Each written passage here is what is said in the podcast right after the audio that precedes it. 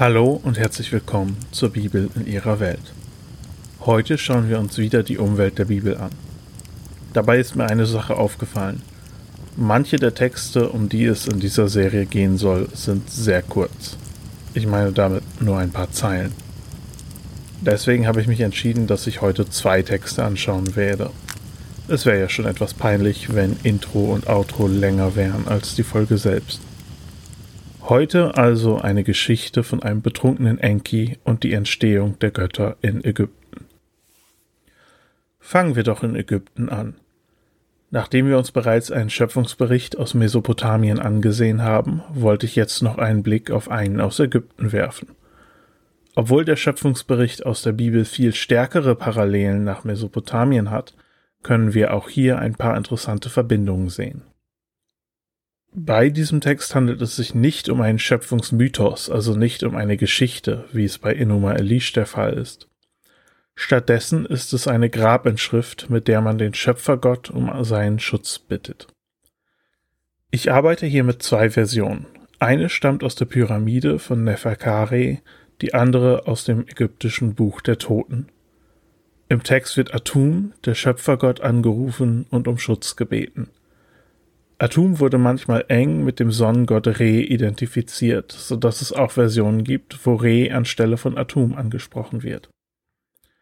Dieser Text stammt aus Heliopolis. Wie auch in Mesopotamien gab es in Ägypten mehrere Schöpfungsberichte mit rivalisierenden Schöpfergöttern. Heute schauen wir uns aber nur diesen einen Text an. Die Handlung selbst ist hier sehr kurz.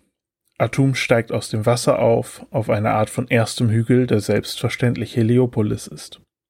Er war allein und kam von sich aus in die Existenz, ohne dass ihm jemand dabei geholfen hätte. Er erschafft die ersten Götter, indem er sie von sich selbst trennt. Hier gibt es unterschiedliche Versionen. In der Version aus dem Buch der Toten, mit der ich arbeite, heißt es, dass er die anderen Götter erschafft, indem er seinen eigenen Körperteilen Namen gibt. Das ist die Story. Kein langer Bericht, kein Konflikt. Er steigt einfach alleine aus dem Urmeer und beginnt, andere Götter zu schaffen. Interessant sind die thematischen Verbindungen zur Bibel. Ein Element, das es so in Mesopotamien nicht gibt, ist der Ursprungszustand, der genauer beschrieben wird. Es handelt sich um ein Urmeer, aus dem alles, was entsteht, sich lösen muss. Auch hier ist die Idee hinter diesem Bild aber eine ähnliche wie in Mesopotamien. Der Ursprungszustand ist Chaos und Schöpfung besteht darin, dass man Ordnung in dieses Chaos bringt. Das Meer ist eines der typischen Symbole für dieses Chaos. In diesem Fall scheint es sich um eine Art Einheitsbrei zu handeln, in dem alles, was es gibt oder was es geben könnte, schon als Potenzial angelegt ist.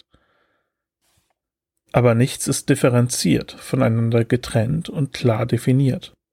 Das Urmeer ist also eine Art Ursuppe, ein undifferenzierter Einheitsbrei.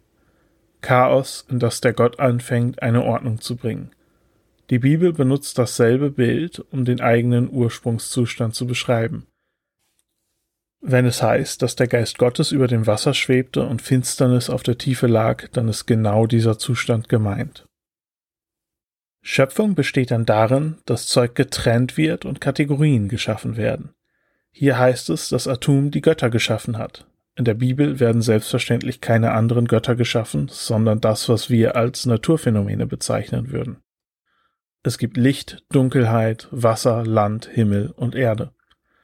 Wir müssen uns aber daran erinnern, dass die Götter in polytheistischen Religionen immer eng mit bestimmten Naturphänomenen verbunden waren. Die ersten beiden Götter, die Atum erschafft, sind Shu und Tefnut.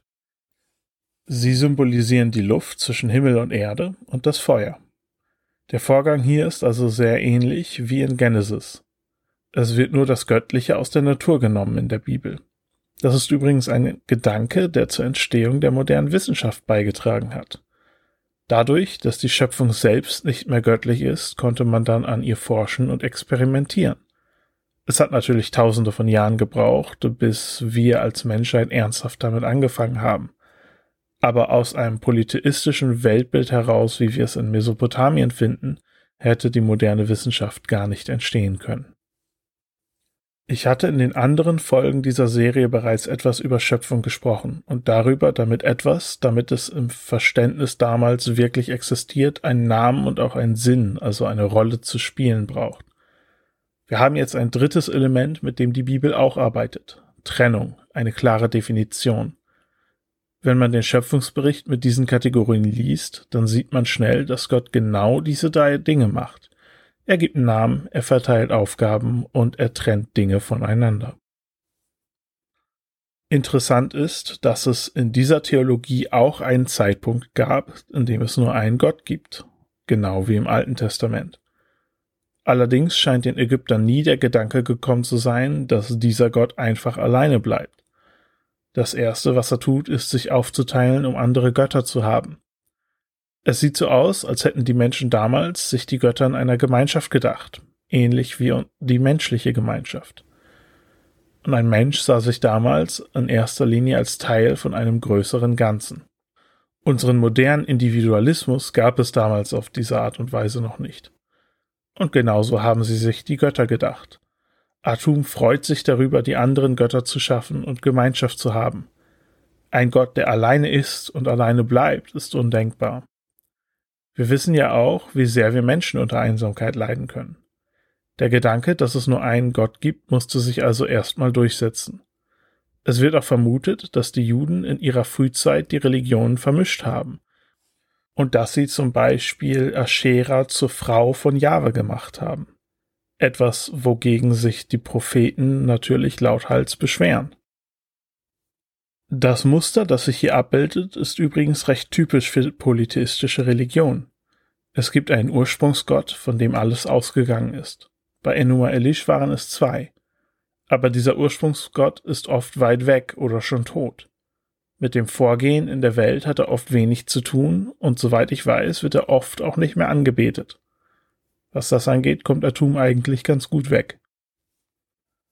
Ein letzter Vergleichspunkt, den ich hier noch anschneiden will, ist das Leben nach dem Tod. In Ägypten gab es hier ausgeprägtere Vorstellungen als in Mesopotamien. Auch da gibt es eine Existenz nach dem Tod, aber ein Paradies ist es wirklich nicht. Das werden wir uns dann nochmal tiefer ansehen. In Ägypten wird das Herz eines Menschen gewogen und wenn es leicht war, dann kam man ins Paradies. Es ist interessant, dass diese Idee im Alten Testament kaum aufgegriffen wird. Im Neuen Testament wird mit einer Auferstehung von den Toten gerechnet. Im Alten Testament wird erst in den späteren Büchern deutlich davon gesprochen, vor allem in Daniel. Die Tora, also die fünf Bücher Moses, sprechen von diesem Thema nicht. Und das, obwohl sie einen klar erkennbaren ägyptischen Hintergrund haben. Wie kann das sein? Es gibt die Vermutung, dass sich die Idee vom Leben nach dem Tod erst im Laufe der Jahrhunderte entwickelt hat. Es könnte natürlich auch sein, dass es diese Idee von Anfang an gab, aber dass wir einfach keine frühen schriftlichen Belege dafür haben. Es gibt aber in der Bibel schon von Anfang an Hinweise, dass der Tod nicht das Ende sein muss, beziehungsweise dass er vielleicht vermieden werden kann. Schon im Schöpfungsbericht gibt es den Baum des Lebens, von dem es heißt, dass Adam und Eva ewig leben würden, wenn sie davon essen, selbst nach dem Sündenfall. Aber die Idee vom Leben nach dem Tod scheint mir in der Bibel auch anders zu sein als in Ägypten. Hier geht es darum, nach dem Tod an einem anderen Ort weiter zu existieren. Das ist in der Bibel, glaube ich, nicht der Fall, auch wenn die Idee vom Himmel in der Kirchengeschichte oft so gedacht wurde.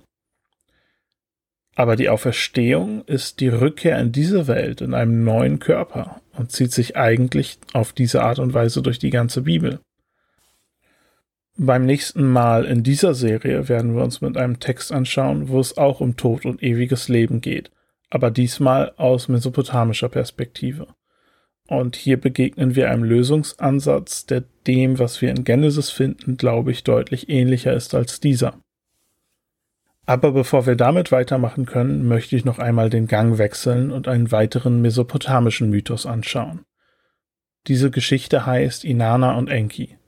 Es geht um die sumerischen Me. Ein ähnliches Konzept wie diese Me habe ich in Hiob als die Spielregeln des Universums bezeichnet. Dort ging es spezifisch um die Gerechtigkeit Gottes. Inanna will diese Me, die praktisch als physische Gegenstände bei Enki in Eridu herumliegen, für sich gewinnen und in ihre Heimat Uruk bringen. Sie will das machen, um ihren eigenen Einfluss und ihre Macht zu vergrößern. Bevor ich mit der Geschichte loslege, sage ich aber noch ein paar Worte zu diesen Me, damit ihr mehr Klarheit habt, wenn die Geschichte erzählt wird. Sie sind fundamentale Grundordnungen des Universums. Die Götter sind ihre Verwalter und ihre Wächter. Sie haben sie aber nicht erschaffen und haben auch keine völlige Kontrolle über sie. Stattdessen müssen sie sie gut verwalten, sie aufrechterhalten, um für die Ordnung des Universums zu sorgen. In der Praxis handelt es sich um Werte und Verhaltensnormen, die im normalen menschlichen Leben zu Hause sind. Diese Geschichte ist besonders wichtig, weil sie eine Liste dieser Me weitergibt. Aber jetzt kommen wir zu unserer Geschichte. Unsere Hauptcharaktere sind, wenig überraschend, Inanna und Enki. Enki kennen wir schon, der Gott der Weisheit und der Magie. Inanas Name ist auf Akkadisch Ishtar. Sie war die beliebteste der Götter Mesopotamiens und wurde durch die vielen Widersprüche in ihrer Natur definiert. Sie war beispielsweise sowohl die Göttin der Liebe als auch die Göttin des Krieges. Sie wurde als ewige Jungfrau und als Prostituierte verstanden. Insgesamt war sie eng mit Leben und Tod verbunden. Die Geschichte beginnt mit Inanna und sie hat einen Plan. Sie will zu Enki gehen und ihm die Meh abnehmen. Enki scheint sich diesem Plan bewusst zu sein und er lässt sie empfangen und versorgen. Es gibt Kuchen zu essen. Dann betrinken sich die beiden und in seiner Betrunkenheit gibt er Inanna die Meh und verspricht, dass er sie nicht zurücknehmen wird. Dabei werden die einzelnen Meh aufgelistet. Später gibt es noch mehrere Auflistungen, die ewig lang sind, da insgesamt etwa 90 genannt werden. Ich werde hier nur ein paar Highlights auflisten. Zu den Meh gehören das Königtum, komplett mit Zepter, Thron und so weiter, auch unterschiedliche Arten von Priestertum. Gerechtigkeit und Heldentum gehören dazu. Familie, Triumph, Feuer machen, Feuer wieder ausmachen, unterschiedliche Arten von Frisuren und Kleidern, das Küssen, aber auch Überraschungen wie Betrug und Prostitution und noch eine ganze Menge anderer Dinge, die für unser modernes Verständnis mal mehr Sinn machen und manchmal überhaupt keinen Sinn. Diese Me sind wie gesagt praktisch Gegenstände, und Inanna lässt sie auf ihr Boot verladen. Enki schläft währenddessen seinen Rausch aus. Als er aufwacht, muss er sich erstmal übergeben. Als er dann wieder bei sich ist, fragt er seinen Visier, wo denn seine Meh geblieben sind. Und er wird aufgeklärt, dass Inanna sie hat und schon auf dem Weg ist. Enki meint, er muss sie sich zurückholen. Er lässt also mehrere Boten losgehen, die das Boot aufhalten und zurückbringen sollen. Aber diese Boten scheitern alle. Als Inanna Uruk erreicht und anfängt, die Meh zu entladen, schickt er zunächst sein Visier und geht dann auch selbst. Leider fehlen an dieser Stelle ein paar Zeilen. Sie sind später im Gespräch mit einer dritten Person, die gekommen ist, um den Streit zu schlichten. Dabei könnte es sich um Enlil, den damaligen Obergott, handeln. Leider wird auch nicht deutlich, wie der Streit ausgeht, aber scheinbar findet sich eine Lösung, mit der sowohl Enki als auch Inanna leben können. Kommen wir zum Vergleich mit der Bibel. Bei den Me handelt es sich wie gesagt um Prinzipien, die dazu dienen, die Ordnung im Universum aufrechtzuerhalten. Da sind alltägliche Sachen dabei, aber auch Punkte, die uns modernen Menschen sehr fremd sind. Viele davon haben mit Königtum oder Priestern zu tun. Diese Sachen sind Werte, die für die Menschen damals absolut selbstverständlich waren. Uns sind sie wie gesagt oft fremd. Wenn man eine Liste von ähnlichen Prinzipien für uns heute machen wollte, dann wären vielleicht Punkte wie Menschenrechte, Demokratie, Marktwirtschaft, soziale Solidarität oder Umweltschutz dabei. Diese Punkte wären den Menschen damals sehr fremd gewesen. Das dient auch nochmal zur Illustration, wie anders die Welt der Bibel war im Vergleich zu unserer modernen. Es erklärt auch ein Stück weit, warum die Welt damals so statisch war. Die Menschen waren sehr konservativ.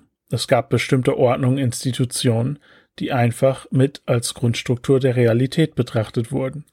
Sie sind so fundamental, dass nicht mal die Götter vollen Zugriff darauf haben. Selbstverständlich gibt es Tempel, Priester, Opfer, und selbstverständlich gibt es einen König.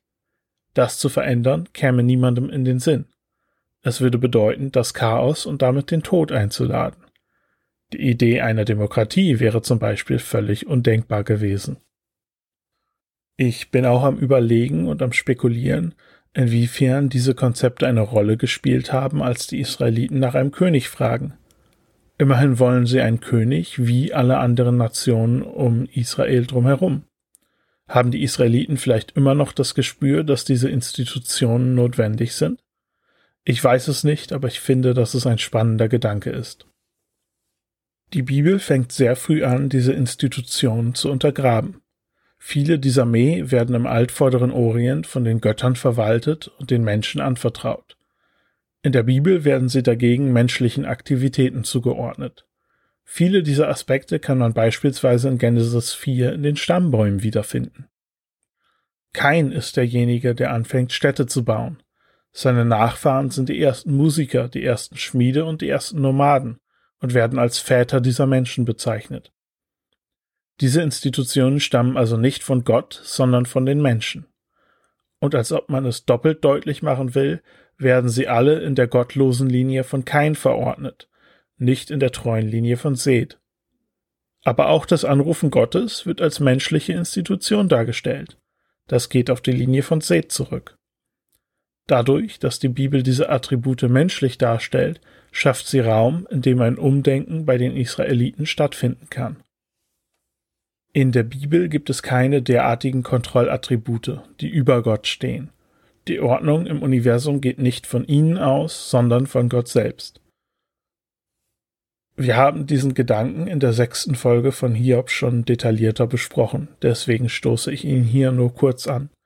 Wenn es in der Bibel etwas gibt, das mit diesem Me verglichen werden kann, dann ist es meiner Meinung nach die Weisheit Gottes. In Sprüche 8 wird sie auch in einer ähnlichen Rolle beschrieben. Soweit das Programm für heute. Wir haben jetzt endlich alle Grundbausteine zusammen, damit wir mit der Urgeschichte anfangen können. Beim nächsten Mal werden wir uns also gleich auf Genesis 1 stürzen. Ich verabschiede mich jetzt noch mit einer kurzen Erinnerung daran, dass ihr mir Fragen stellen könnt. Meldet euch also gerne. Die Möglichkeit dazu findet ihr auf dem Formular auf der Webseite oder über Facebook.